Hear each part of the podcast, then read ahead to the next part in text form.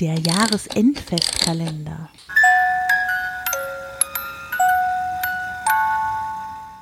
Das Loch im Garten. Eine Geschichte von Kai Du. Mit Ideen von Rebecca Görmann und Tim Süß. Vorgelesen von Tobi Bayer. Ich wollte also einen Brunnen bohren. Wie schwer konnte das sein? Man bohrt ein tiefes Loch und dann setzt man eine Pumpe ein. Über die Wasserwerke jedenfalls würde ich mich nie wieder ärgern. Die Ausrüstung konnte man leihen. Ein paar Freunde standen mir mit Rat und Tat zur Seite. Die Investition hätte ich in zwei, drei Jahren wieder raus. Und da könnte die Geschichte auch schon zu Ende sein. Doch dann kam plötzlich eine weiße Flüssigkeit aus der Leitung, die ich installiert hatte. Im ersten Moment dachte ich, es sei vielleicht irgendein Sand oder besonders heller Lehm, der das Wasser färbte. Mein Kumpel Eckhard meinte, das würde sich nach ein paar Tagen geben. Bei seinem Schwager Uwe wäre eine schwarze Pampe rausgekommen. Der Dödel dachte glatt, er hätte Öl gefunden, wollte schon losgehen und sich einen Porsche kaufen, war aber nur Köttke. Trotzdem änderte sich nichts an der Farbe. Zudem gab es noch ein anderes Problem. Ich leerte die Eimer mit dem weißen Wasser am Rand des Gartens aus.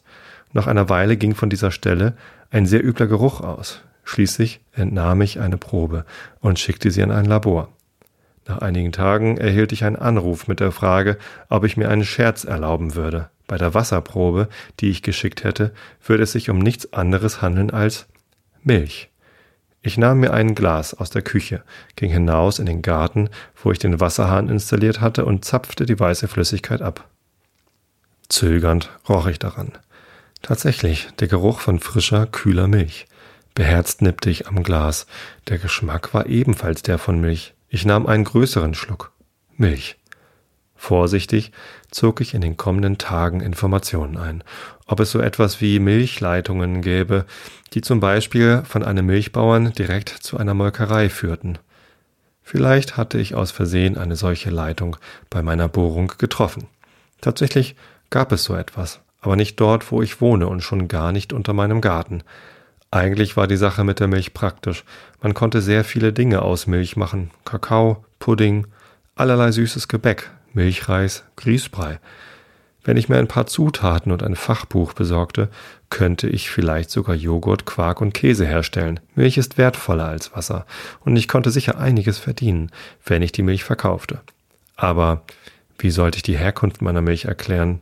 Die Abwesenheit von Kühen im Umkreis von mehreren Kilometern würde aus gutem Grund Misstrauen wecken.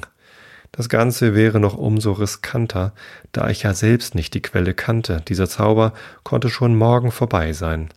Ich musste der Sache auf den Grund gehen, im wahrsten Sinne des Wortes. Ich lieh mir für ein Wochenende einen Minibagger und begann zu graben. Ich grub und grub, baggerte und baggerte. Dann fiel mir ein Geruch auf. Ich kam nicht sofort darauf, was es war. Doch in den Duft von frischer Erde und Lehm mischte sich zunehmend etwas, das mir aus meiner Kindheit bekannt war. Ich sprang vom Sitz des Minibaggers in den weichen Sand unter mir. Ich nahm etwas davon in die Hand und roch daran. Dann probierte ich. Hirsebrei. Aus den Wänden meiner Grabung sickerte eine goldene, zähflüssige Substanz. Ich zögerte nicht mehr und ahnte bereits, dass es Honig sein musste. Sollte es tatsächlich wahr sein? Der Eingang zum Schlaraffenland in meinem Garten? Eifrig grub ich weiter und weiter. Ich musste die Wände stützen, denn der Hirsebrei und der Honig flossen immer wieder von den Seiten herein. Dann stieß ich auf einen Widerstand, der sich als eine Art von Mauerwerk entpuppte. Es war zu meinem geringer werdenden Erstaunen aus Mandelkrokant. Daher kostete es mich auch keine allzu große Mühe, es mit einigen gezielten Hieben zu öffnen. Mein Blick traf auf einen unterirdischen Kanal. Statt Abwasser floss hier Milch. Das also war die Antwort. Behutsam kletterte ich in den Kanalschacht, in dem man leicht gebeugt stehen konnte. Ich folgte der Flussrichtung der Milch und bewunderte Mosaike aus Schokolade und Bonbons, die Motive aus dem Alltag im Schlaraffenland darstellten. Fliegende Brathähnchen flogen vom Himmel herab in die geöffneten Münder der Leute. Überhaupt bestand die Fauna aus servierfertig zubereiteten Nutztieren, die sich offenbar nach ihrem Verzehr sehnten. Ich fragte mich, ob ich ein gebratenes Tier essen würde, das eigenständig auf mich zukäme, verwarf den Gedanken aber wieder. Der Kanal verlief in einer leichten Biegung und endete schließlich in einem Gewölbe. Die Milch floss zu einem großen Tor, das im unteren Bereich aus einem Gitter bestand. Der Raum bestand neben dem allgegenwärtigen Krokant auch aus Lebkuchen und Haselnüssen. Ich näherte mich dem Tor. Durch Spalten an den Rändern fiel helleres Licht. Es wirkte wie Tageslicht, doch musste ich mich tief unter der Erde befinden. Eine Glocke läutete. Ich sah mich um, von wo der Ton gekommen sein mochte. Die Glocke läutete erneut und kam mir irgendwie bekannt vor. Das war meine Türglocke. Mir wurde klar, dass ich geträumt hatte und öffnete die Augen.